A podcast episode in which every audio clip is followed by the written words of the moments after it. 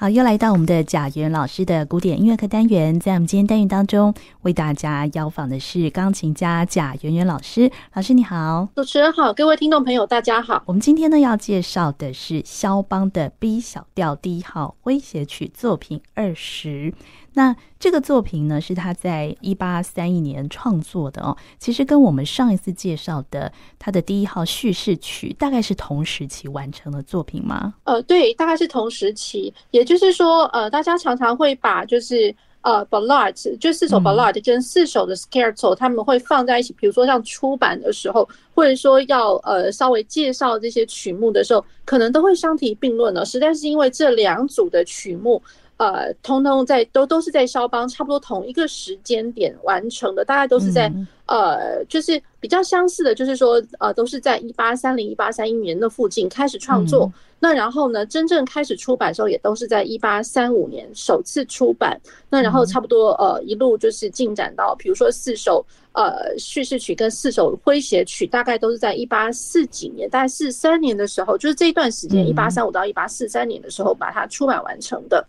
对，那然后在同时之间，呃，在那个肖邦他创作呃第一号的叙事曲的时候，他同时间他也正在呃写作他的呃，就是大家所熟悉的练习曲作品十的前面几首，所以就是在在这个时间点来讲的话。萧邦他正好是一个很年轻的时候，大概哦，对，就是很活跃，他还很年轻，二十岁。那然后二十岁，那然后可是他原本只是想说，哎，那我出去闯一闯，就是他离开他的呃祖国，然后只是出去闯一闯，然后他人在维也纳。对，那然后呢，却没有想到，就是说。他再也没有回去的机会。嗯嗯、那原本他呃，在这个时间点，他原本还是很憧憬想要回去，可是后来才听说了他的国家呃，就是发生了就是革命这样。所以肖邦呢是在一八三零年十一月离开了华沙之后呢，他到达了维也纳。但是因为当时啊，维也纳呃是亲俄的哦，所以对于呃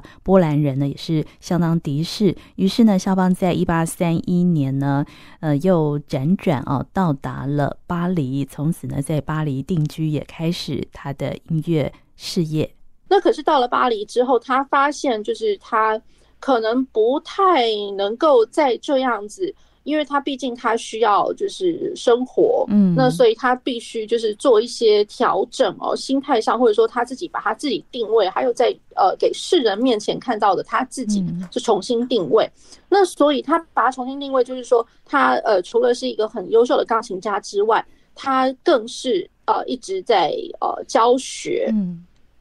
教学还有出版他自己想办法出版他自己的作品哦。那在教学上面的话，呃，他也尽可能的，就是说他收到都是一些王公贵族的的一些呃孩子们，或者说他的这些学生们，对，有一些高贵身份的人士。那然后他也就此呢，就是说他会觉得，呃，我教的的确是很好的，所以他也标榜了，就是说他的每一堂课，他其实他都要提高他的。呃，这个学费，然后，然后，呃，对，也有可能就是说，一方面就是说，因为学费的高低取，就是就就定位了他是一个怎么样子的一个老师。那当然他自己也是非常非常棒的一个一位老师，这样子，他觉得他的教学足够，呃，可以用这样子的学费来支撑他的这样子的一个品质。对，那然后呢？他在这个学费上收入上面，就是开始呃不会觉得匮乏的时候，嗯，然后再过来，他也一方面提高了要出版他自己曲子的一个一个一个费用，这样子，对，那所以了，他这提高这个费用，一方面也是确保，就是说他除了在法国出版一次之外，他也会需要，就是说这样子的一个金额，它可以呃支撑到，就是他的曲目除了法国之外的国家，比如说像英国或德国，也陆续可以呃接续的出版他同样的这个作品。嗯，对，所以就是说肖邦其实呃，当然他自己的一些想法，那当然也有他得力的朋友来帮助他来运营这些事情。对，所以就是说在这个时间点来讲，肖邦算是一个。重新定位他自己的人生，他定位他自己的高度的一个时期。对，所以就是说，他既有教学跟出版他的作品，也呃，让他觉得就是说，哎，我这样子生活，呃，即便我不是在波兰，可是我可以在异地，还可以过得还挺自在的。所以肖邦呢是在一八三一年九月抵达巴黎。巴黎呢比维也纳更善待波兰人哦。在法国当时呢也经历了法国大革命之后啊，他们非常崇尚呃自由。那在呃巴黎呢更是一个自由开放的一个城市啊。呃当时呢受到文艺复兴的影响，文学艺术鼎盛，所以呢。肖邦的音乐作品呢，在当时呢也相当受到喜爱。那我们今天呢要介绍的肖邦的第一号诙谐曲，这个作品呢，也就是他从维也纳移居到巴黎之后啊所完成的一个作品。呃，诙谐曲呢，在肖邦之前呢，它原本呢是在奏鸣曲体当中的第三乐章，在肖邦之后呢，他就把它独立出来，成为一个完整的一个曲子。就是说，严格来讲的话，就是在早先哦，当然就是说，比如说像。在呃比较早一点，比如说像古典时期的时候，我们可能会是在呃奏鸣曲体里面，奏鸣曲式呃的这样子的一个曲子来讲。所以只要是有奏鸣曲式的话，除了比如说像器乐的奏鸣曲，那交响曲或者协奏曲，它也有可能都会是呃以奏鸣曲式来完成的。为什么是奏鸣曲式呢？所以是这样来讲，就是说我如果整个曲子它分为是四个乐章的话。那我就有可能会是在第二或第三个乐章，呃，会是有一个 scherzo 的存在。那然后其实 scherzo 在如果说存在于奏鸣曲式的话，它的前身是 menuet，是小步舞曲。那也就是说呢，我们如果说呃简单的来说，那个第一乐章它是快板乐章，那然后第二乐章有可能是慢板。然后第三乐章的话，它就有可能会是好像是稍微复苏一点点，像是小步舞曲的形态。然后第四乐章又是一个快板乐章。那，呃，这是最基本的一个四个乐章形式的一个奏鸣曲式哦。那呃，最早早先可能，比如说像任何有奏鸣曲式，像海顿会，呃，其实海顿是大概三个三个乐章了。大概，呃，比如说像贝多芬。贝多芬的话，他的作品就有可能，呃，就除了有两个乐章的奏鸣曲之外，也有三个乐章，也有四个乐章的。好，那只要是在四个乐章的曲体里面的奏鸣曲式，啊，就可以看得到。比如说像第三乐章，就有可能是 Menuet。可是，在贝多芬他稍微呃，其实很前期的时候，他的作品就已经把 Menuet 第三乐章 Menuet 他换成了 Scherzo。这就是我们今天要讲的主体了。嗯、那那个 Scherzo 的话，它原本只是一个小小的一个单呃一个一个乐章呃存在于整个奏鸣曲式里面。嗯、那后面一点的话，贝多芬也把它也曾经把这个第三乐章的 Scherzo 把它放到了第二乐章去了。也就是说，哎，有可能我在快本乐乐章之后，那呃说不定我先来一个快的，然后再来就是在慢的，然后再一个快的。所以就是说，它的那个呃它的编排的形式。有可能呃会都是其实不管是呃先于慢板乐章或者呃后于慢板乐章，再怎么样它都是在奏曲式里面。那所以呃我们可以看到这样子一个形态，就是在器乐的奏鸣曲里面，或者是说像交响曲，或者是说像呃协奏曲，都有可能有这样子的一个形态。好，那然后呢，肖邦他呃会让人觉得哎这么独特，实在是因为他把 Scherzo 呃，类似就是说，把它特别独立出来了，它不再只是附属于一个奏鸣曲式里面的东西，而是说它把它独立出来，成为一个呃一个曲类。那当然不能讲说它只是一个性格小品。我老实讲，它其实 Scherzo 随便弹起来，呃，少说也大概有大概大概七分钟左右。嗯，对。那所以就是啊。呃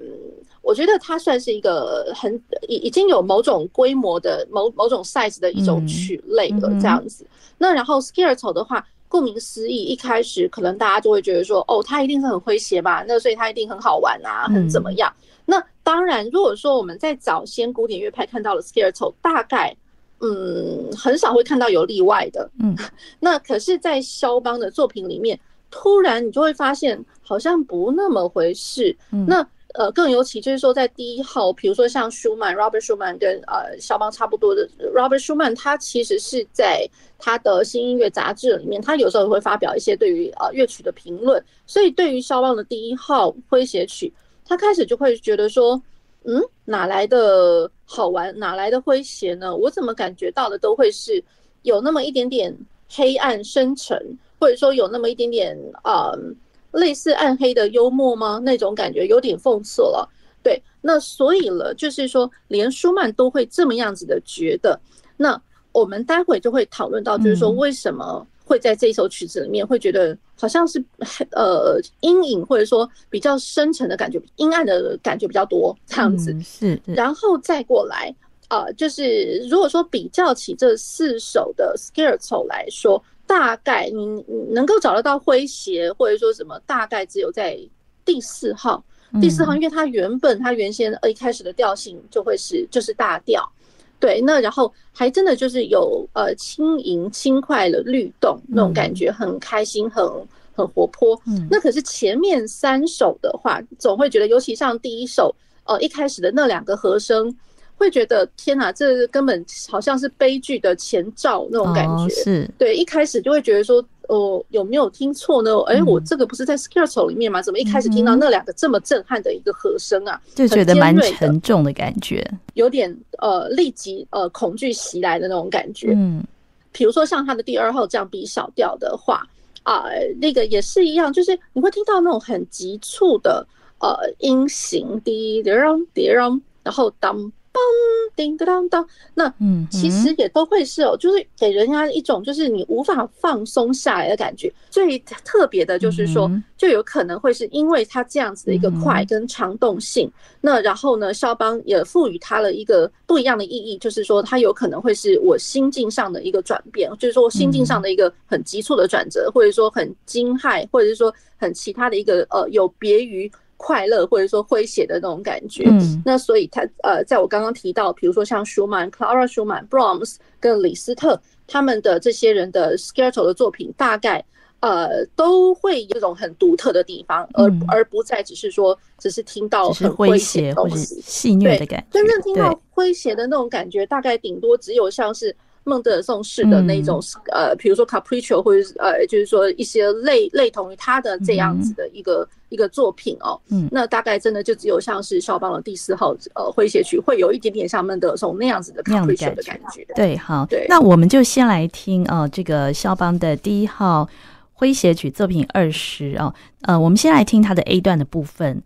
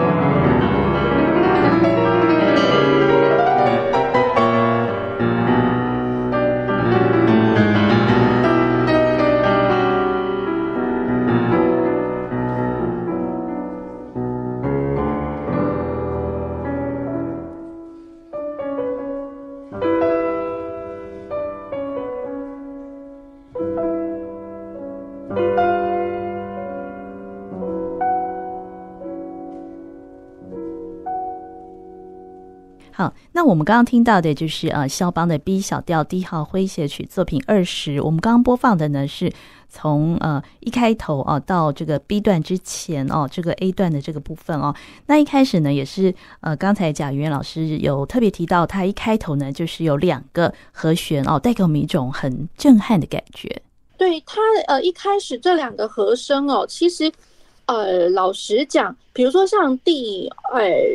第二个和声很很明显就可以听得出来哦，它是其实是在讲呃 B 小调的一个它的属七和弦，可是它属七和弦的话，它又会是第一转位的属七和弦。那然后在第一个和弦的时候呢，听起来因为它是呃在于就是在那个 B 小调的，它是手哆咪嗦西咪西。好，那所以老实讲，我可以把它想成它是一个升哆哆咪嗦西。就是 B 小调的二级七和弦，然后走到了五级七和弦的一个呃第一转位。好，所以它其实在它一开始的话呢，其实是有那么一点点，就是有点像是二五，然后真正到了第九小节的时候，才会是第一，就也就是说一级的和弦才会跑出来。对，那然后呢，它的快，呃，大家当然就会觉得说，哎，怎么好像我才两个和弦，然后真正出来是在第九第九小节，那可是前面才两个和弦啊，嗯，没有错，前面的两个和弦，我第一个和弦它就已经就是占了四个小节，也就是说，如果我把一个小节打作是一大拍的话，我就打了呃，手哆咪嗦西咪西，它我就想 one two three four，然后呃，啦啦法哆咪发。就是暑期和弦，它是在第五小节，然后 one two three four，所以光这样子的话，四加四个小节就已经八个小节下去了，就是这两个和声。好，所以大家就会知道，就是说哇，听起来好像还真的还蛮快的，蛮震撼的。然后我觉得它这个对很震撼的感觉，然后又加上就是说，呃，大家可以这样去想，我觉得这两个和和声真的就是已经。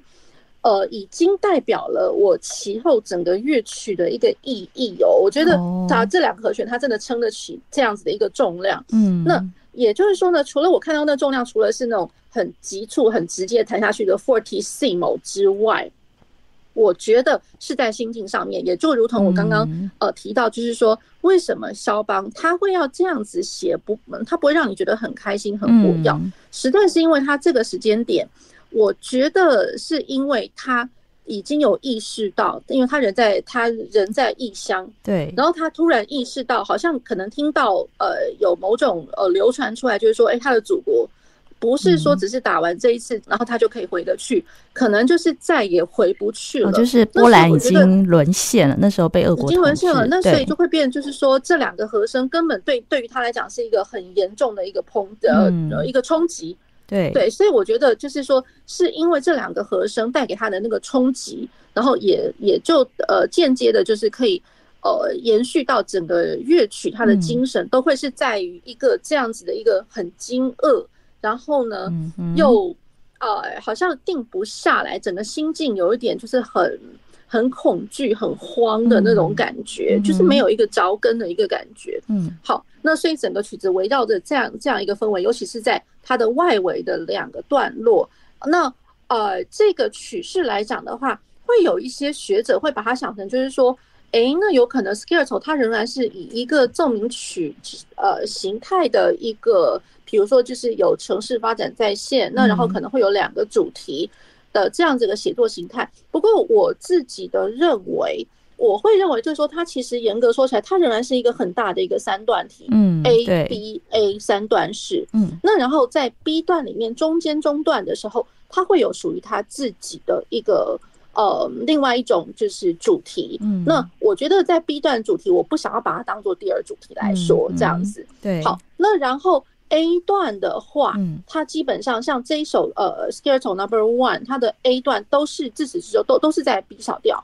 那它有一个中心的主题，那那个主题其实我老实讲，真的好难唱啊，真的很难唱。所以大家一一直就是就是说，待会听到呃钢琴演奏的 A 段的部分的时候呢，大家会一直听得到它的那个流动，那个八分音符是从头到尾一直呃上去下来，一直流窜个不停哦。对，那然后再来就加上有还有非常多就是说很呃，比如说极进的，或者说一些跳进的，有一些呃。半音行进的一个方式，这样子，所以我觉得就是说手指头的灵巧不用讲啊，然后手指头它自己本身要很独立主动的找到各个它需要去弹奏的一个位置，或者说一串一串音的那个 pattern。那我刚刚所谓也讲到一串一串的，哦也就是说很多人会在弹这首曲子，如果说一个不小心没有好好去想一整个片段的时候呢，很容易就会把它想成就是好像好像是在打字机般的，或者说很快速敲打木鱼那种感觉。我觉得那样是非常非常难听，那就已经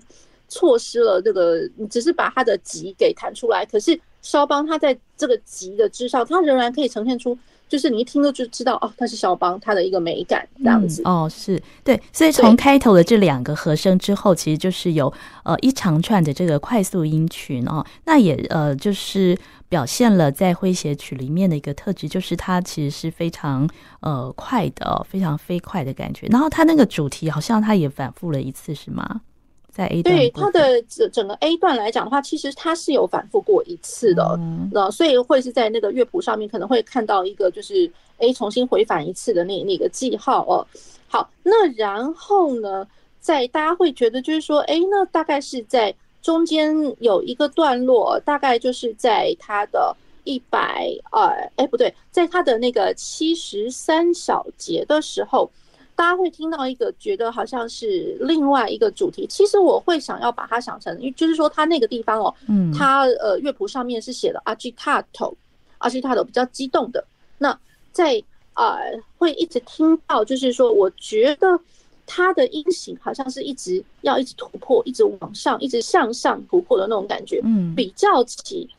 哎，就是说我的那个前面，当然我的 A 段一开始的，大家听到很明显的一个第一主题，当然它也是一一路是要往上突破，然后可是那个突破的感觉，就是它的写法稍微不太一样，它等于就是说我是左手跟右手，呃，互相就是呃交错着，也就是说我左手跟右手互相。呃，分配，然后好好的搭配着，然后去谈，去完成这样子一个向上的一个感觉。比较起哦，我一开始的第一主题的话，可能光右手一个人就忙到要死了，不用讲说左手跟右手分配。嗯、可是是 agitato 这个第一主题的这个延伸乐段的时候，他左手跟右手开始是一个类似可以讲说互相分配、互相呼应。的一个感觉，嗯，呃，在 A 段的部分哦，它后面的这个反复的乐段哦，是不是有不同的版本？它也有不同的一个诠释的方式？对，在呃这样子来说，就是说不同的版本，因为他肖邦他的那个出版哦，因为像一开始就讲，就是说他在法国出版，那然后再过来他在呃英国、在德国都有呃出版商，嗯、就是呃后续接续的帮他出版同一首曲目。那可是有的时候呢，就会发现就是一些。很好玩的东西，就是说法国版那个时候在出版的时候呢，其实可能还会有一些些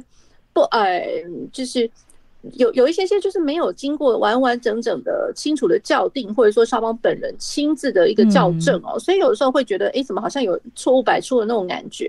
好，那然后就因为是这样子，感觉上呢，它会变，就是说在。呃，后续的一些就是在其他国家出版呢，大家就可能就会觉得说，哎，那我各自就会有一个依据，就是说，哦，我找到的是肖邦手稿，我我有的是什么什么这样子。那所以大家可能互相出版之后呢，就是针对同一个作品，可能有一些呃写法，就是呃印法上面，或者说一些标示方法都不太一样了。嗯，那比如说呢，像我讲的，呃，它的 A 段。原本在接到 B 段之前，其实老实讲，它会有一些版本，它就干脆会是在下面会给你一个一个回返的一个记号。嗯、那可是别的版本的话，干脆它就是帮你就直接再再走过一遍这样子。哦、也就是说，我们讲我们所谓的那种 written out repeat，、哦、就是说我的乐谱就直接再帮你再重写一遍这样子。对对对，是。对，所以基本上呢，我们呃严格说起来，它这个曲式，如果说 A B A 的话，嗯、其实老实讲，它也算可以这样来讲是 A A B A 的一个形态，嗯、就是说我的 A 段其实是回返两次的。对，是好。那我们接下来呢，要进入它的 B 段啊。它 B 段的部分呢，就是跟前面 A 段是截然不同哦，进入一个比较抒情的乐段。那我们就先来听这个 B 段的部分。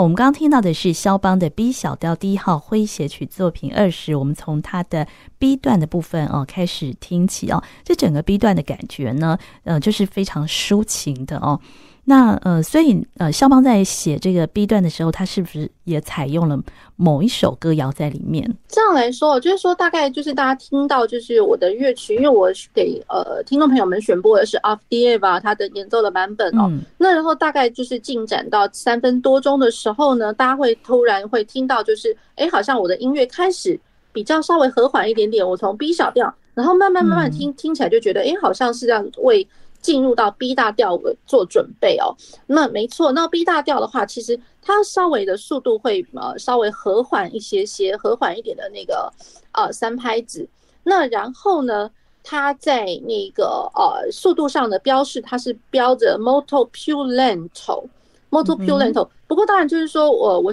呃看到的这个版本呢，它其实它还标上了就是速度标示哦，一个负点二分音符等于一零八。老实讲没有到太慢，对，老实讲没有到太慢，所以就是说只是说比较起来，比起我前面的那一阵就是非常的呃就是。跑动的非常快，非常的紧张的那种气氛哦。嗯，那到那当然，现在这个 B 段，呃，相较于前面的紧张气氛来讲，它当然稍微和缓一点。它讲的是 pure lento，可是呃，当然也就是说，建议各位呃，如果说呃学音乐的的朋友们呢，那然后在演奏到这一段的时候，千万不要看到因为呃 lento 就看到哦，那我一定要超级慢，或者说 pure lento 会觉得哦更慢，呃，或者说看到 molto 就会觉得说哦，我一定要很慢很慢很慢什么的。那所以我会觉得就是。大家请千万不要忘记，它只是先呃呃，就是说比较于前面的那一段来讲的话，它稍微比它和缓一点。要这样来说，是稍微和缓一点。可是千万不是真的就是变成是截然不同的世界，变成是慢了。这个是一定要先提醒的。嗯，是对。那然后呢，在呃肖邦他写作的时候，就如同我刚刚呃跟听众朋友们说，他人在在异乡。对，那。人呃，人在异乡流离在外面的时候呢，多多少少他一定会很很想家，更尤其就是说他这个写作的年代，其实老实讲，他横跨是从一八三零到一八三一，嗯，那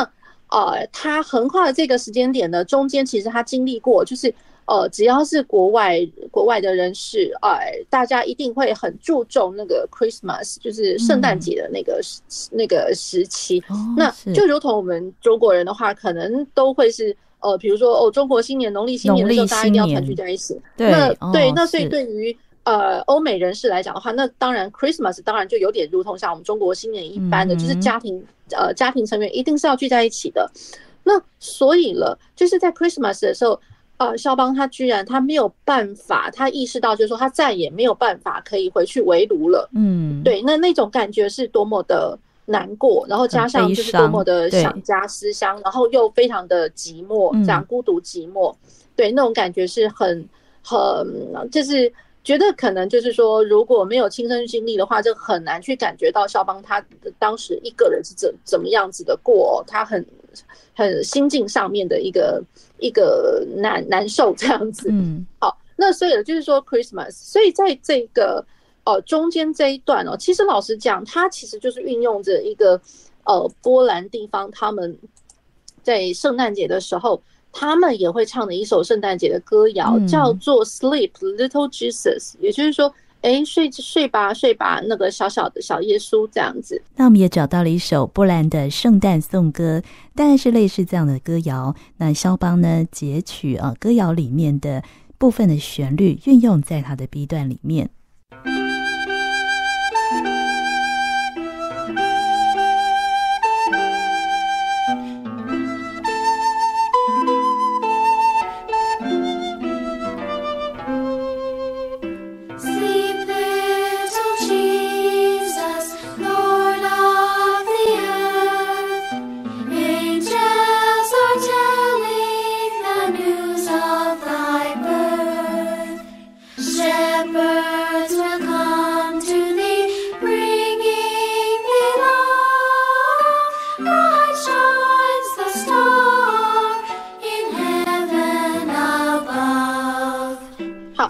就是来自于这个呃，睡吧，小耶稣。那它其实就是一个在波兰地区他们传唱的一个圣诞节的一个歌谣之一哦。那听起来又有那么一点点像是怎么样呢？因为大家会听到我们刚刚讲标题，他说睡吧，睡吧。嗯，那睡吧，那所以大家想到一定就有点像摇篮歌一般的。对，那所以。摇篮歌一般的，它当然铁定是和缓的了，嗯，然后这是一点，然后再过来摇篮歌的话，会是谁唱的呢？那当然就是摇摇篮的那一位，那应该多多少来讲的话，一定都会是母亲，嗯，母亲在摇摇篮，那所以母亲唱歌的那种很温暖的感觉，很抒情的感觉，安详，哦，呃，很安详的那种那种那种感觉，对，那所以就是说我从紧张的 B 小调，我进入到了。呃，比较安详一点的，很温暖的，会让他呃回忆起以前可能很多很好的呃，在呃波兰的那个时光，更尤其是跟他的家庭、跟他的家人在一起的那种很温暖的时刻，所以呃进展到 B 大调。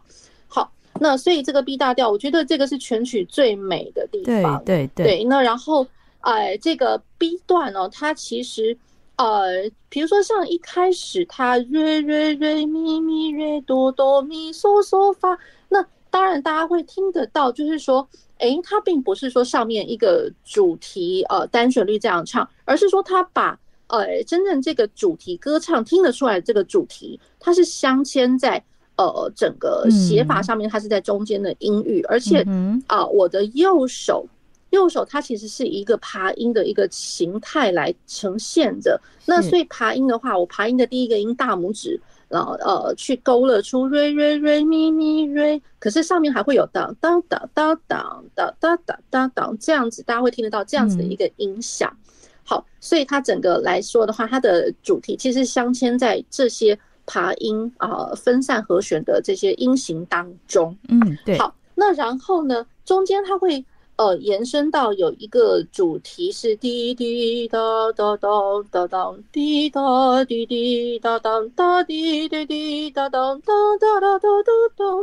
好，那这一段它其实这个只是稍微延伸一点，不过。呃，他把那个呃爬音分散的那个写法，他就只让它落在于左手的伴奏的部分，然后可以去更更加的衬托出我右手呃真正主题歌唱的那种情感跟那个厚度这样子。所以 B 段来讲的话，它它也算是一个呃稍微复合式的小小的一个三段式这样子。嗯，对，所以这段 B 段呢，真的是呃全曲当中哦。呃，非常优美的一个乐段啊，所以它也是采用波兰的民间的一个圣诞的歌谣呃在里面，所以在呃肖邦的这个第一首的诙谐曲呃，他的写作来看，他其实呢那呃诙谐的特质就没有很多，除了就是他有表现出比较快的那个流动的感觉之外，对不对？呃，对，所以就是说呃，肖邦为什么他的 Scherzo 之所以这么样子的独特，实在是因为就是。讲白一点，就是在尤其在前面三首，尤其是第一首一开始的这个第一首，那第一首的这个 Scherzo，你完全听不出来它叫做 Scherzo。嗯，这样讲白一点来讲，哦、对它呃，可是你不能讲说它是离题啦。那、嗯、这样来说，就是我觉得它呃，肖邦他把 Scherzo 它定位到一个更不一样的一个境界上面，嗯嗯、就是它除了有 Scherzo，因为大家看到 Scherzo 一定都是快速音群，嗯、比较呃开心愉悦的快速音群，那。肖邦他把它定位成是一个更加是情感呃情感之上的一个，他除了快速音群之外，情感是呃左右了整个曲子的一个最大的一个动力。嗯、那我们接下来呢就要进入它的那个最后的 A 段哦，就是这个曲子的结构就是 A B A 哦，最后 A 段呢它会再现一次，以及最后呢在一个精彩的尾奏当中结束。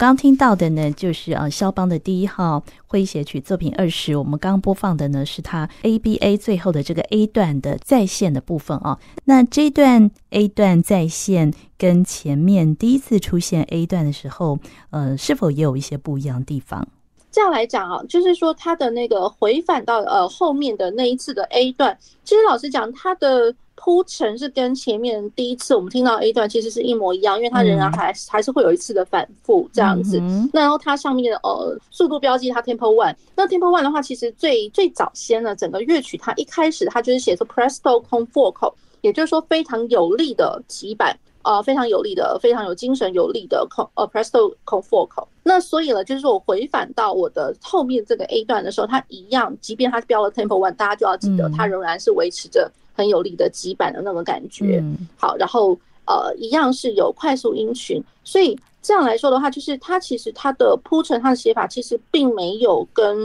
哦、呃、第一次 A 段有呃很大的不同，嗯，对，其实老实讲，其实它都是非常相仿的这样子，是，只是说它到最后，嗯，它会进展到就是后面它还会有一小段的一个呃扣打尾奏的部分，嗯，那。呃，一般来讲呢，就是我们看到那个尾奏啊，其实呃，老实说，都应该是仍然是在一个快速音群的一个发展上面哦。嗯、那呃，仍然是 B 小调。不过有一些呃乐曲的版本呢，它其实会把扣打呃这个呃这个字眼，它把它放在就是说滴滴咚滴滴咚，在三百二十五小节那个部分。不过我老实讲，它只是一个快要到真正扣打的乐段前的前面的一个。呃，一个起头号嘛，那种感觉，对。那所以了，就是我觉得我自己个人啦，我自己个人是觉得它的那个扣打的部分，其实是坐落在于三百三十四小节那附近哦。呃，也就是说，它那边它会有一个速度术语是在呃，它是标上的 “resoluto a sempre più animato。他说仍然就是非常果决的，而且是呃非常生动的一个一个形态这样子。嗯好。那所以了，整个扣打它一路到最后哦，呃，就是一路非常非常紧张的结束。只是说，它当然就是会类似，就是说我已经快到一个就是音阶式的上去之后，好像已经上到一个不能再快了那种感觉。然后突然就会听到当，呃，发瑞索西的和声，然后类似就是说好像有一个。类似像是四级的转位，就是四级到一级，一点点有点像是那种四到一的那个呃呃教会终止的那种感觉。